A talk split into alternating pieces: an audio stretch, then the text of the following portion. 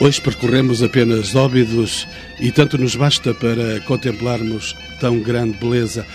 Espero que me digam isto mesmo os meus convidados neste caminhão das Sete Maravilhas. Carlos Orlando, o presidente da Associação da Defesa do Património, Diogo Correia, diretor do Gabinete de Gestão do Centro Histórico de Óbidos e Telmo Faria, presidente da Câmara de Óbidos. Sr. Presidente, bom dia. Começo por si, um mestre em História, sabe-me falar certamente dessas etapas do passado que trouxeram até hoje esta Vila-Museu, candidata a Património Mundial da Humanidade. Bom dia. Olha, gostava de referir e de destacar que nas tais etapas que me fez referência, Óbidos, de alguma maneira, se confunde com a própria história de Portugal e tem períodos muito marcantes dentro dessa, dessa mesma história.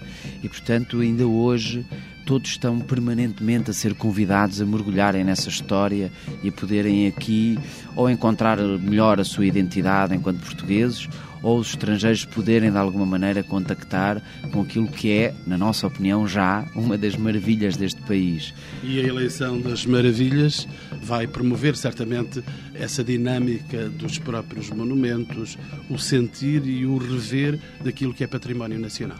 Claro que sim, é uma excelente iniciativa. Nós ficamos uh, muito motivados, muito entusiasmados, porque entendemos que isto de alguma maneira é uma estratégia para valorizar para promover o património português.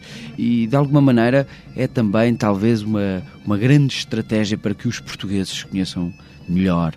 Eu acho que Óbidos está aqui neste conjunto das 21 maravilhas, de alguma maneira, um bocadinho à vontade neste aspecto, porque já sabe que é muito visitado e muito apreciado pelos portugueses. Eh, se assim não fosse, nós não poderíamos fazer as referências às enormes afluências de público que aqui nos procuram. Cerca de 2 milhões por ano? Perto disso, seguramente. Entre 1,5 e 2 milhões de portugueses e estrangeiros percorrem esta vila de Óbidos e, portanto, percorrem testemunhando de alguma maneira, evidenciando aquilo que já é uma maravilha em Portugal. Aconteça o que acontecer, seja qual for o resultado. Mas é para nós uma belíssima, como disse, uma belíssima oportunidade de podermos divulgar melhor, de podermos entrar melhor em alguns encantos e em algumas das próprias maravilhas que existem dentro desta mesma maravilha. E dessa maneira eu gostaria de referir duas ou três etapas, até porque tenho aqui ao meu lado dois historiadores que têm uh, seu cargo no seu currículo e nos seus conteúdos funcionais a responsabilidade de investigarem, de promoverem, de conhecerem melhor e de definirem esta política de aproximação entre as pessoas e o conhecimento à volta de óbitos. E gostaria, por exemplo, de fazer duas ou três referências, como a nossa capacidade de afirmação já no final do período romano, com uh, uma cidade romana muito importante, Eborobríssimo, que foi descoberta aqui há 10 anos, a quando da autoestrada, da construção da autoestrada, e que ao longo das campanhas de escavações e das investigações que têm sido feitas à volta desse conjunto urbano, nos permite referir já a importância enorme que uh, existia com as ligações de Óbidos, ou de Ébora Obríssima, Colipo, Leiria, Scalabi, Santarém e Olicipo, a capital do país, que é Lisboa. No fundo, estas ligações a esta cidade costeira de Ébora Obríssima serem feitas, não obviamente pelos traçados atuais, mas eh, de alguma maneira o Plano Nacional Rodoviário não trouxe nenhuma originalidade, porque temos hoje uma A8 e uma A15 que estabelecem precisamente... Como se fosse uma estrada romana. Exatamente, e portanto estas ligações destas cidades cidades que evoluíram ao longo destes dois mil anos acabam por ter uma marca lá atrás e, portanto, acabam por ter uma explicação que é muito interessante hoje recolher e confrontarmos com ela. Ou, por exemplo, tentarmos perceber como é que uh, há um surto de desenvolvimento durante a Idade Média de afirmação de grande importância de óbitos num contexto regional, ou tentarmos perceber o que é que aconteceu em determinados momentos da história de Portugal, como é que isso se refletiu aqui. Ou, por exemplo, porque é que Óbidos tem uma relação tão íntima com as rainhas, todas as rainhas de Portugal, que é de alguma maneira um dos fatores que nem sempre é, muito considerado ou que é tão uh, explorado na própria história de Portugal, mas as rainhas tiveram uma importância tremenda e tiveram também, desde o seu próprio posicionamento político, afetivo, sentimental. Vieram, enfim, de certo modo, perdê-las para as caldas, não é?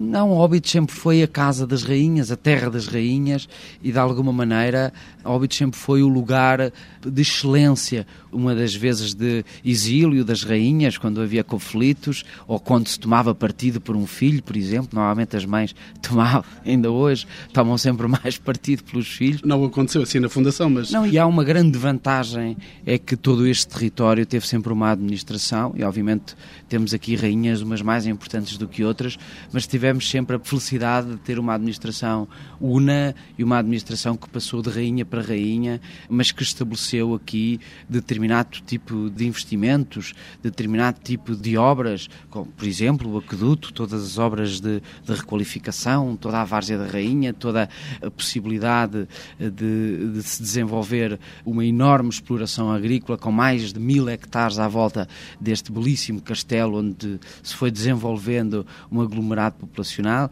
Enfim, temos uh, o período do Barroco, com a nossa pintura, com uma corte da aldeia que se instala aqui em Óbidos, em que os pintores, digamos, da vanguarda da pintura portuguesa da altura aqui estão, com o pai da Josefa de Óbidos, a Josefa de Óbidos muito mais conhecida, mas com todo um conjunto de pintores que hum, uh, se estabelecem, que passam por Óbidos. E, portanto, há todo um conjunto de momentos que revelam a importância histórica, política, artística, cultural para a própria história de Portugal que Óbidos hum, sempre teve.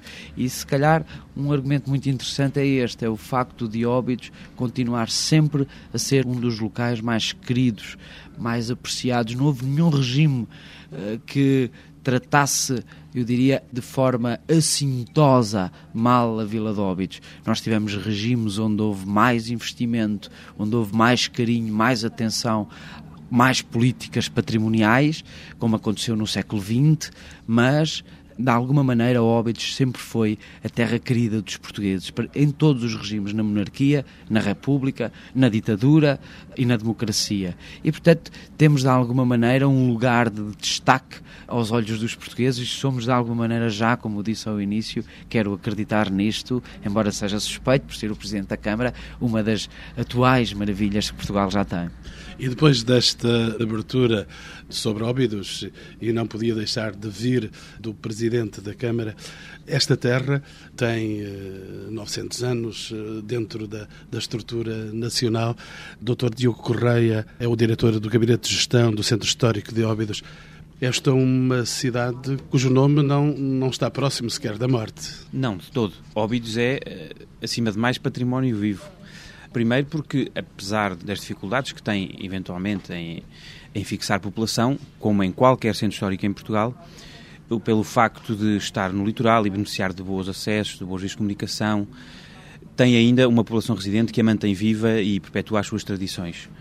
Por outro lado, a Câmara também se tem esforçado por devolver vida a todo este património, com uma programação anual muito cuidada, com uma série de eventos que têm permitido trazer, atrair milhares de pessoas a Óbidos e dar a conhecer a, a, um público muito vasto as belezas e a riqueza do nosso património. Quando há momentos lhe referia que este nome não está próximo da morte, é porque há alguém que pode confundir a origem do próprio nome de Óbidos com, com óbito, mas não. O nome eh, terá uma outra referência, que é uma referência vinda por via latina, quando Óbidos quer dizer, ou quererá dizer, cidadela, uma cidadela dela fortificada. Exatamente. Uma das teorias que existe é que, de facto, deriva do nome Opidum, do nome latino Opidum.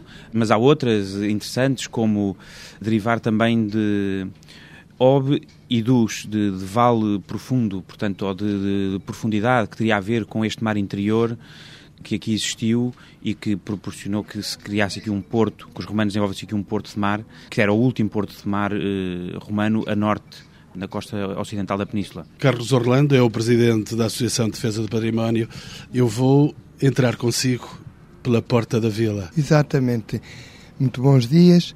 Quando nós entramos a porta da vila, imediatamente verificamos que Óbidos está a ser defendido o seu património. Portanto, encontramos um sonho que nos faz recordar uma vila de traçado medieval, mas todo o seu ambiente é seiscentista. Ao entrarmos, verificamos que a própria porta, que é uma porta em cotovelo, é uma das características dos grandes castelos do norte da África, cuja novidade foi trazida para cá após o assenhoreamento de Óbidos pelo nosso rei Dom Afonso Henriques. E essa porta tem configurações fora do comum? Quando pensamos que Óbidos está a ser uma, vai ser uma das grandes maravilhas, eh, estamos a falar muito em Óbidos, a Vila de Óbidos, mas o próprio castelo em si justifica que seja uma maravilha. Porque, embora tenhamos algumas centenas de castelos espalhados pelo nosso país, o que é certo é que os castelos dos cristãos foram sempre de pior qualidade que os castelos dos mouros. E nós verificamos na segunda metade do século XII, após o assenhoreamento de Óbidos, verificamos que o castelo de Óbidos, isto é segundo o general Temudo Barata, informa-nos que o Castelo de Óbidos é um castelo feito pelos cristãos. É um castelo feito à semelhança dos grandes castelos que existiam no norte da África. Um castelo que começou a ter as suas portas em cotovelo, a Torre Albarrãs, as coraças, etc, etc. Portanto, temos um verdadeiro castelo como dos melhores que existiam no norte da África. Diogo Correia, este é um castelo que terá até nascido das entranhas de um castro que aqui se levantou em tempos romanos. De facto, nós temos ainda poucos indícios da antiguidade da fixação de população neste cabeço de óbitos, mas temos hoje já muitos indícios da atração que esta, toda esta vasta região, que hoje compreende o Conselho de Óbidos e não só, exerceu sobre o homem desde há muitos milénios. Hoje, com o desenvolvimento da nossa carta arqueológica, sabemos que há uma presença humana contínua desde a pré-história que preferiu esta zona para viver e que correspondia a uma fixação quase sempre em redor de um, de um, vasto mar interior que aqui existiu e que, por um processo de secagem natural, deu origem à atual Lagoa de Óbidos. Todos estes cabeços que envolvem ou que envolviam esse mar interior, sabemos que tiveram ocupação desde a pré-história, alguns com vestígios muito notáveis e com fixação de população desde períodos muito recuados até à Idade Média. No caso de Óbidos, por uma ocupação permanente, temos dificuldade hoje em encontrar os estratos mais antigos e mais remotos, mas certamente, em virtude dos testemunhos e das evidências que temos relativamente a outros cabeços e outras elevações aqui em redor dessa antiga lagoa, eh, sabemos que Óbidos certamente também teve fixação de população desde tempos muito recuados, protegendo certamente eh, o acesso a um porto natural que mais tarde os romanos vêm também a aproveitar. Mas depois dos romanos eh, estarão aqui durante vários séculos os muçulmanos e que deixaram naturalmente sinais dessa passagem por cá. Nós, com muita felicidade, nos últimos meses, estes trabalhos que se têm desenvolvido relativamente à carta arqueológica e algumas sondagens também na cerca do castelo, porque o castelo tem duas partes propriamente, a ser chamada cerca velha, hoje desabitada, exposta a norte e que controlava o acesso ao porto mais antigo desse mar interior, e depois toda a vila, como hoje a conhecemos, desenvolvida para sul, já após a Reconquista. E, de facto, encontramos na cerca velha vestígios, são os primeiros que encontramos, foram encontrar nos últimos meses, da presença muçulmana, da presença árabe, e que demonstram, de facto, uma presença remota de, do período muçulmano que eh, terão residido e construído aqui um povoado fortificado. Por outro lado, a própria morfologia urbana também dá muitos indícios da fixação de população muçulmana, não só nessa cerca velha, como num possível pelos estudos que estão a ser desenvolvidos a nível do urbanismo em Óbidos, de um possível arrabalde muçulmano, que corresponde hoje a uma zona fora da cerca velha e que, pela topografia, pela morfologia, pelo tipo de construções, aparenta-se de facto ser um pequeno arrabalde árabe que demonstra também a prosperidade de Óbidos, desde tempos também muito recuados, portanto, logo desde o período muçulmano, que a cerca já não conseguia conter esse desenvolvimento da população muçulmana. E esta cor branca que nos eh, atira para dentro desta própria vila, esta cor branca tem ainda, eh, com certeza, sinais da passagem dos muçulmanos por aqui. Sim, nós associamos esta, esta cor branca da cal imediatamente à cultura árabe e muçulmana, mas ela corresponde verdadeiramente a uma cultura arquitetónica e muito mediterrânica, mais do que propriamente árabe, mediterrânica, característica da bacia do Mediterrâneo. E, de facto, Óbidos é, podemos dizer, um grande exemplar do urbanismo e da arquitetura desse tipo mediterrâneo ou atlântico, na conjugação que os portugueses souberam fazer entre as tradições do norte e as tradições do sul, do sol e da luz e de facto esta brancura que encanta e que hoje em dia vai desaparecendo em muitos lugares de Portugal, substituído por tintas plásticas e tintas sintéticas, nós aqui conseguimos manter e conservar de uma forma ainda mais ou menos perfeita, eh, porque de facto todas as casas ainda são caiadas regularmente, é no fundo preservar de uma tradição que tem milénios. Carlos Orlando, também as janelas têm um tom peculiar. As janelas estão vestidas de flores. Sabe, é, o nós encontrarmos óbidos cheios de flores e trepadeiras e vasos à janela tem um pouco a ver com a política de turismo do António Ferro.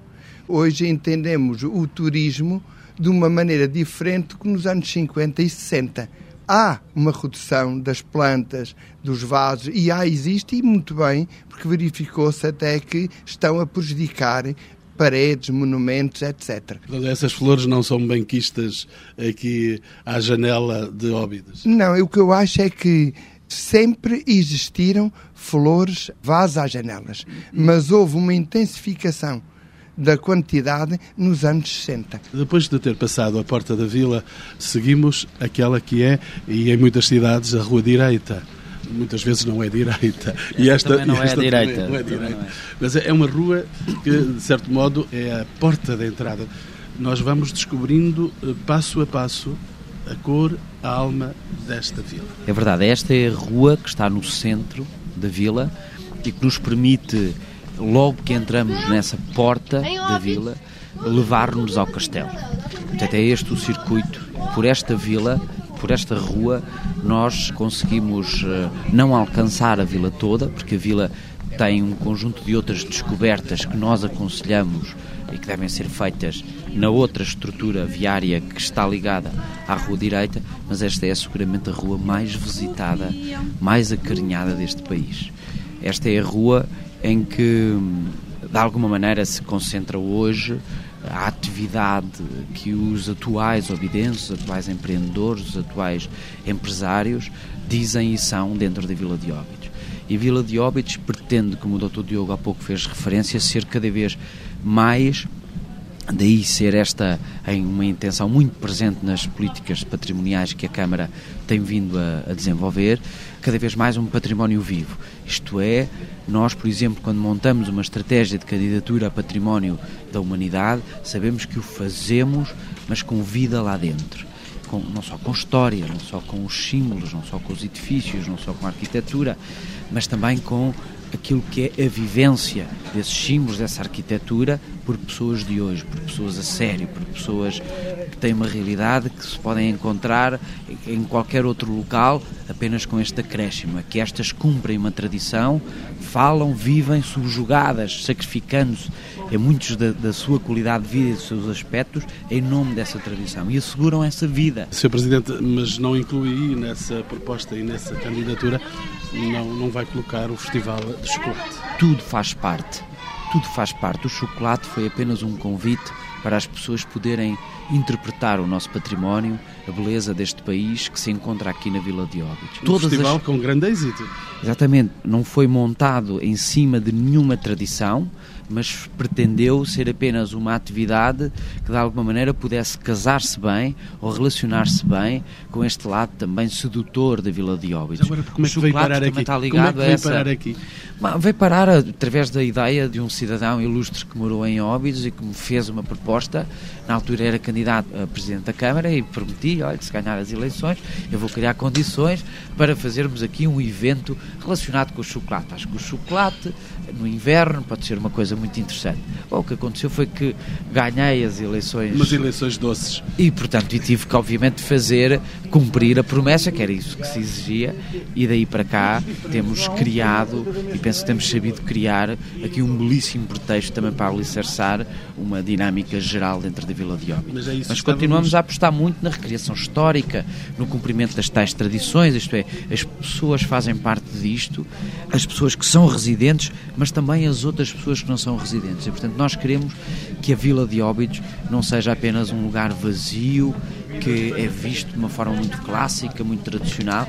Queremos experimentar, queremos dar experiências novas, queremos fazer interação com as pessoas. Deixe-me tatear consigo, já sei que não podemos ir de carro porque está vedada a entrada de carro. Privilegiamos o peão. Vamos ver, se possível, a cara dos habitantes de Óbidos, vamos ver o que é que eles fazem. O que é que faz essencialmente alguém que vive dentro de uma vila, uma vila? que é exigente? Bom, as suas atividades são atividades normais a outros uh, centros históricos. Nós temos aqui dois tipos, isto é uma, uma interpretação puramente pessoal e, portanto, muito especulativa, mas eu dividiria os obidenses em duas categorias aqueles que por laços sentimentais ali nasceram e portanto são locais, não é? São aquilo que no inglês chamam os locals, eles fizeram a sua vida porque ali nasceram e portanto todos os seus antepassados ali cresceram e depois outros que, de alguma maneira, escolhem Óbidos como uma filosofia de vida. Perderam-se de amores por Óbidos. De quem adora e ama estar dentro de um centro histórico que sabe que tem um conjunto de dificuldades que não tem noutro sítio, de estacionar o carro, de ter um conjunto de confortos urbanos que não são tão permitidos e tão fáceis de conseguir, seja esse o estacionamento do carro, seja da própria habitação, seja das próprias circunstâncias que são hoje muito normais numa vida urbana dentro Até do centro histórico de não mexer nos próprios edifícios. Exatamente, quer dizer, há um conjunto hoje de sacrifícios e de dificuldades em nome da manutenção deste património que os obidenses aceitam, aceitaram ao longo destes tempos e que aceitaram de uma forma brava e corajosa, permitindo que Óbidos hoje permaneça a tal maravilha que estamos para aqui a falar. E, portanto, é a maravilha que não é apenas um museu que só tem vida, ou um monumento que só tem vida quando alguém lhe abre a porta, esta tem vida 24 horas sempre. E, portanto, esse é um fator que nós consideramos que é fundamental, que é algo que está ao serviço ao serviço dos portugueses, ao serviço de todos nós. Podemos entrar e sair quando queremos e não precisamos que alguém nos abra verdadeiramente a porta ou de um funcionário que nos mostra as instalações dentro de um horário. Não é assim. Não, este património não está nessa categoria de património, está na categoria de um verdadeiro património português que é vivido pelos portugueses. Óbidos é também um verdadeiro e real museu. Doutor Diogo Correia, nós quando vemos e contemplamos, sobretudo contemplamos esta vila à distância, são muitas as torres das igrejas. Esta importância que Óbidos adquiriu e que já referimos a partir da Reconquista, sobretudo, da Reconquista Cristã, Óbidos adquire uma grande importância depois no período medieval e, sobretudo, no período moderno. E todo esse conjunto de monumentos e de arte que manifesta essa importância de Óbidos ao longo dos séculos, que depois, preservada por circunstâncias várias, mas sobretudo por um período de decadência após o liberalismo e o desenvolvimento das Caldas da Rainha, que vai absorvendo o excesso de população, que permitiu que essa herança chegasse intacta ao século XX. E é realmente uma herança ímpar pela mostra de vários estilos artísticos e pela forma como eles se vão interligando e casando de uma forma tão coerente e tão harmoniosa desde os monumentos do período medieval, do que o próprio castelo é o melhor exemplar, uma das fortalezas medievais melhor conservadas de toda a Europa. Hoje transformado numa portentosa pousada? Exatamente, foi a primeira pousada instalada em edifício histórico, que também revela logo a atenção que desde cedo Portugal eh, deu a Óbidos, dando-lhe o estatuto de uma vila turística e percebendo que o turismo era, era essencial para a sobrevivência de um, de um centro histórico com esta qualidade e com esta beleza, no fundo. Mas dentre as obras de arte, necessariamente, quando se fala de arte e quando se fala de património artístico, necessariamente vem o nome de uma mulher. Sim, vem, vem o nome de Josefa Dóbidos, uma das grandes pintoras do barroco português, ou a única pintora do barroco português, mas um dos grandes pintores, vamos lá, do barroco português, mas também não podemos, quando falamos de Jefa de que é realmente um ex-libris de Óbidos, esquecer toda a escola pictórica onde ela se insere, porque de facto é um movimento artístico único e ímpar num Portugal que estava nessa época sob o domínio espanhol e que se desenvolve aqui, até já referido pelo Sr. Presidente, uma verdadeira corte aldeia com manifestações artísticas absolutamente únicas e que temos que destacar forçosamente o pai de Josefa de Óbidos, que, sendo hoje ainda um pintor um pouco desconhecido, é sem dúvida um dos maiores expoentes da pintura proto-barroca portuguesa e um pintor muito vanguardista que podemos colocar a par da grande pintura europeia da época. Não é por acaso que é o único pintor português representado no Museu do Louvre em grande destaque e na própria Galeria della Uffizi em Florença é de facto um, um, pintor notável que distinguiu na sua época pela pintura de paisagens de uma forma extremamente inovadora, conciliando toda a tradição pictórica do barroco espanhol, depois com uma tradução portuguesa aqui em Óbidos, visto que ele viveu e estudou e aprendeu pintura em Sevilha e depois acaba por vir residir novamente para Óbidos. Carlos Orlando, eu vou-lhe pedir que me deixe ver uma das eh, mais importantes igrejas que estão aqui em Óbidos. Podíamos ver o templo mais bonito de Óbidos, que é a igreja de Santa Maria. É uma igreja que nós não sabemos muito bem qual é a sua origem, se realmente é de um templo visigótico, de acordo com um manuscrito feito por um frade do convento de Val Bem Feito, se realmente foi um templo construído após o assenhoramento de Óbidos aos Mouros. Esta igreja sofreu grandes modificações, foi profundamente alterada no século XVII. As rainhas que apoiaram mais a sua reconstrução foi Dona Catarina da Áustria e principalmente Dona Maria Francisca Isabel de Saboia. E quando entramos na Igreja de Santa Maria, temos a oportunidade de ver que a melhor classe operária da época trabalhou realmente na Igreja de Santa Maria, segundo os historiadores da história da arte. É também o único sítio onde temos algumas telas da Josefa de Óbidos, datadas de 1661, que estão a decorar um altar proto-barroco do lado direito. Essas pinturas retratam episódios da vida de Santa Catarina. Temos do lado esquerdo um barroco, onde está uma imagem engraçada, uma imagem de Nossa Senhora da Graça, que nos alerta para um dos poucos episódios militares que nós podemos falar de Óbidos. Porque se nós pensarmos que Óbidos foi assenhoreada por Dom Afonso Henriques e, entretanto, houve cá o episódio militar entre Dom Sancho II e Dom Afonso III e depois das invasões francesas, nós, se calhar, óbitos como monumento militar, temos pouco a dizer sobre este monumento. Os franceses também deixaram aqui grandes estragos. Sim, os franceses também, segundo as memórias históricas, os franceses levaram tudo que puderam de óbitos, inclusivamente os grandes arquivos que se encontravam no coro da Igreja de Santa Maria. Isso é um desastre para a história de óbitos? É, é um grande desastre, porque, como o Sr. Presidente disse há pouco, Óbidos foi sempre uma vila da Casa das Rainhas. Portanto, da primeira rainha, Dona Mafalda ou Dona Matilde, até 1832, até à extinção da Casa das Rainhas, Óbidos foi sempre profundamente protegido.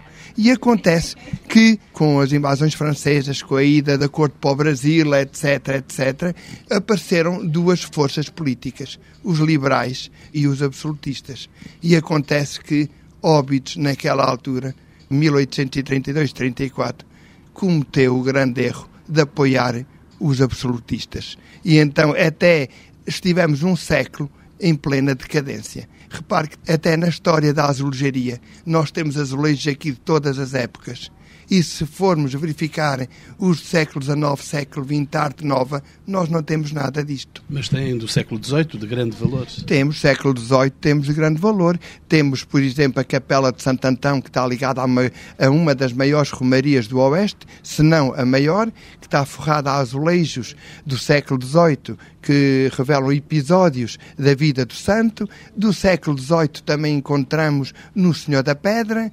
Eh, logo aqui à porta da vila, conforme já se referiu, também temos azulejos do século XVIII que retratam episódios da Paixão de Cristo, que certamente foram feitos pelos mesmos operários que se encontraram por cá ao construir o Santuário do Senhor da Pedra. Uma imensidão de estragos feitos então por essa adoção política pelo lado dos miguelistas. Eu acho que sim, eu acho que foi mal para óbitos, mas em 1928 formou-se aí uma comissão de iniciativa que conseguiu de acordo com o doutor Diogo disse, que Óbidos fosse reconhecido uma vila de interesse turístico. Por isso é que e o eu... senhor é o presidente da Associação de Defesa do Património. Sabe, eu sou o presidente da Associação da Defesa do Património porque é sempre muito difícil arranjar eh, direções para as nossas associações, seja de património, seja recreativas. É por isso que eu estou como presidente da Associação de está, Património. Está para trabalhar, não para, para dirigir ou presidir. Não, exatamente. Eu estou para trabalhar e estou articulado com todos os historiadores da Câmara, com os quais nós nos sentimos sempre ao dispor da Câmara. A Associação está sempre, sempre que é preciso, até esclarecimentos para a grande equipa de investigação que está a formar. Muitos dos historiadores vêm junto da Associação saber alguns pormenores que nós já temos a um material base e se não tivermos, convidamos a A, B ou C que está mais dentro da matéria para colaborar com a respectiva Essa equipa. é uma defesa acérrima, é uma defesa dura que faz do património. Aqui ninguém põe pé em ramo verde. Não, não é. Não. O papel da associação não é esse. O papel da associação não é um papel de arrogância e dizendo que o património tem que ser defendido desta maneira. Não. Nós, talvez, por estar ligado a um presidente que é professor do primeiro ciclo, nós utilizamos a Associação do Património como um meio de levar as pessoas a conhecer o seu património, a respeitar, a gostar dele. É um projeto pedagógico esse? É, é através, exatamente, é através de um projeto de pedagogia patrimonial que nós levamos as pessoas a gostar do património. É esse o papel fundamental da associação. Presidente Telmo Faria.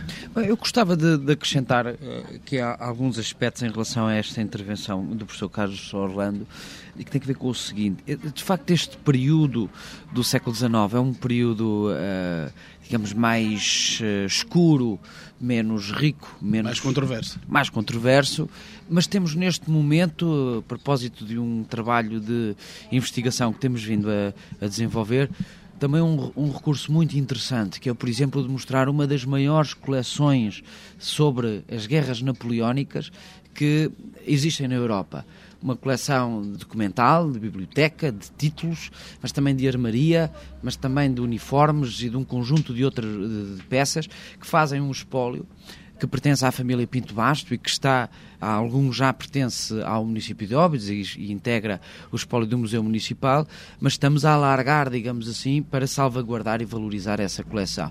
E essa é uma das coleções mais importantes na Europa, o que mostra que não só estamos e estivemos sempre sintonizados com a história de Portugal, mas também com a história da construção da Europa. As guerras napoleónicas são guerras europeias, são da afirmação de um poder na Europa. Esse poder também se travou aqui, esse poder também, de alguma maneira, nos trouxe para o palco da história, à custa, obviamente, também de toda essa pilhagem, de todos esses roubos e também desse lado mais infeliz em termos de espólios e de património para a própria Vila de Óbidos. E acrescentar uma outra coisa que não é referida muitas das vezes. Quando eu digo que os regimes sempre trataram bem Óbidos, trataram-no, obviamente, com tonalidades bem distintas de uns para outros. Uns mas mais é, do que outros. Exatamente, mas é importante não esquecer que apesar das grandes intervenções serem de meados do século XX e de ter havido aqui uma comissão durante o período da ditadura militar, como disse, no final dos anos 30, a ter um conjunto de iniciativas, a puxar pelo turismo, a puxar pelo património, a puxar por esta vertente do turismo cultural e sentiam que tinham que o fazer exatamente porque nessa altura havia já uma consciência da importância patrimonial. Lembro, por exemplo, que em julho de 1910 este castelo é classificado como Monumento Nacional.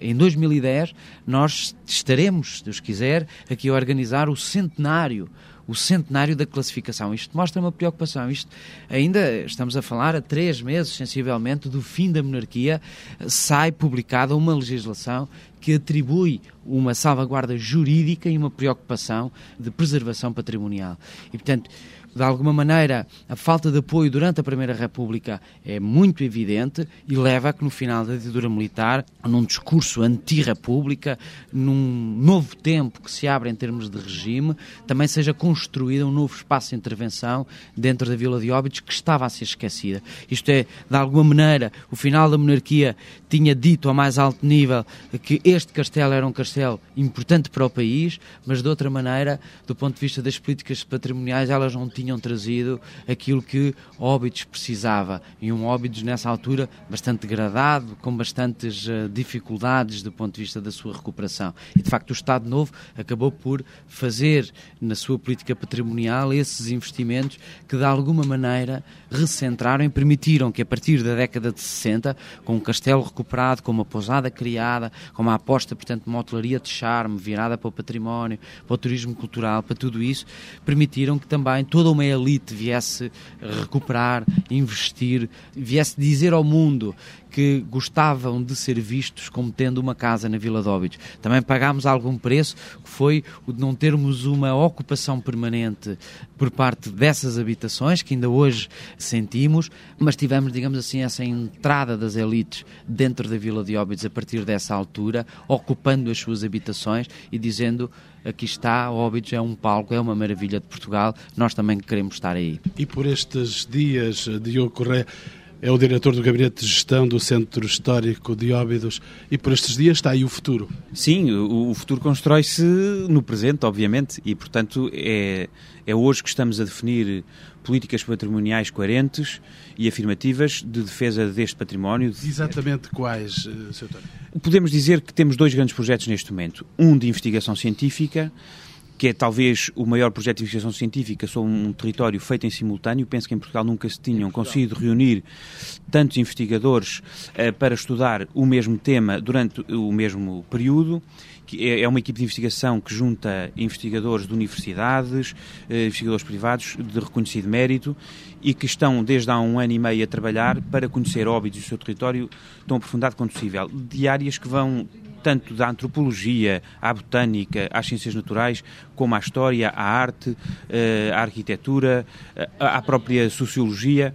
É um levantamento exaustivo e um, e um estudo exaustivo da realidade de óbitos e que nos permite depois, só conhecendo, é que podemos lançar as linhas de atuação no futuro e, portanto, a partir daqui também vamos eh, desenvolver um projeto de gestão do Centro Histórico e da sua envolvente através de um plano de pormenor e salvaguarda da Vila de Óbidos e de um plano de pormenor e salvaguarda de Ada Gorda, que é uma aldeia, que é um conjunto patrimonial muito interessante, paradigmático, um tipo de, de construção vernácula, eh, de arquitetura tradicional da região da Extremadura e que ainda eh, se conserva com muita coerência e que precisa também de uma atenção especial o que desenvolvermos em Adagorda também será paradigmático para depois o que podemos desenvolver na proteção de outras aldeias do, do Conselho de Óbidos. E, portanto, são estes os dois grandes projetos, o conhecimento, o estudo e o desenvolvimento de linhas programáticas de dotação. Professor eh, Carlos Orlando, o que é que poderia motivar um turista a voltar o seu percurso para Óbidos? Óbidos é rico no seu património natural, com a Lagoa de Óbidos aqui tão perto, e o seu património arquitetónico.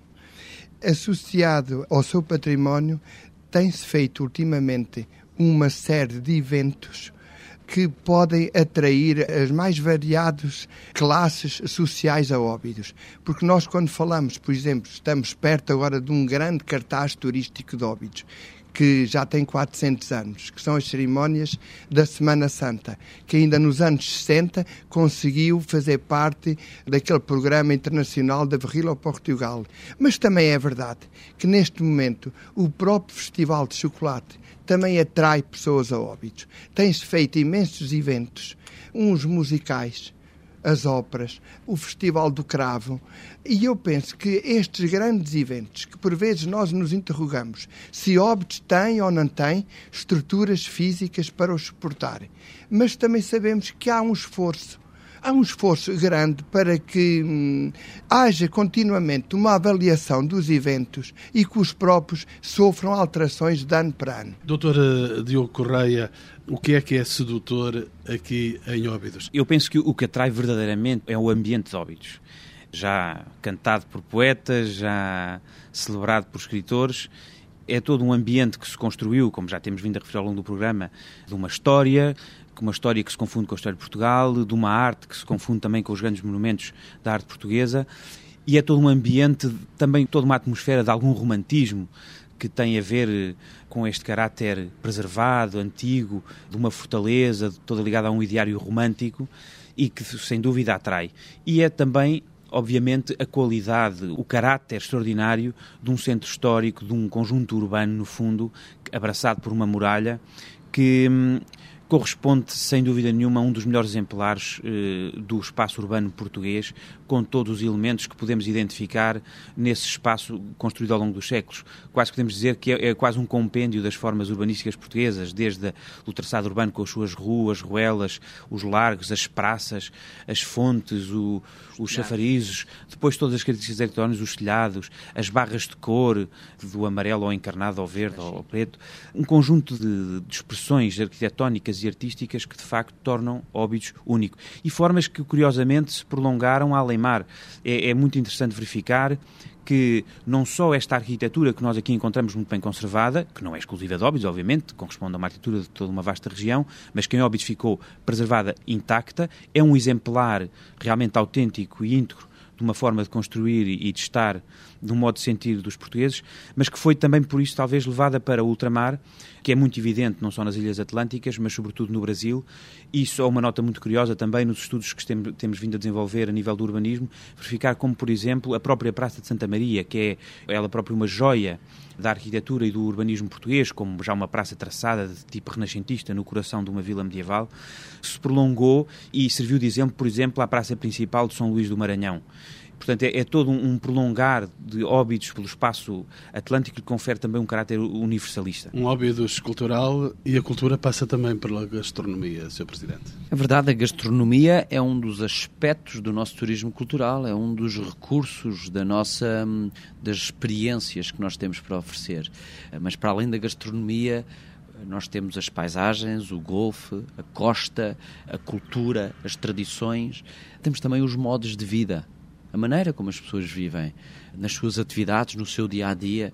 Nós, quando promovemos a Vila de Óbidos, promovemos à volta desta construção prazenteira de que é bom viver em Óbidos, há qualidade de vida, há investimento, há emprego, há apostas no futuro.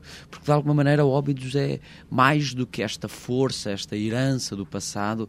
Acima de tudo, hoje é uma aposta de futuro, é uma esperança para aqueles que aqui vivem e de alguma maneira para aqueles que sonhavam um dia viver no Conselho de Óbidos, ter uma casa, conseguir um emprego. É esse o nosso trabalho, é essa a nossa meta, é nisto que nós acreditamos. Óbidos é de alguma maneira uma maravilha de Portugal que maravilha muitos portugueses e muitos estrangeiros há muito tempo, que temos essas provas dadas, mas não só em nome de um passado, é fundamentalmente em nome daquilo que nós sonhamos para amanhã. Hoje nós temos parques tecnológicos, resorts de golfe lindíssimos programas de turismo do futuro, do melhor que há.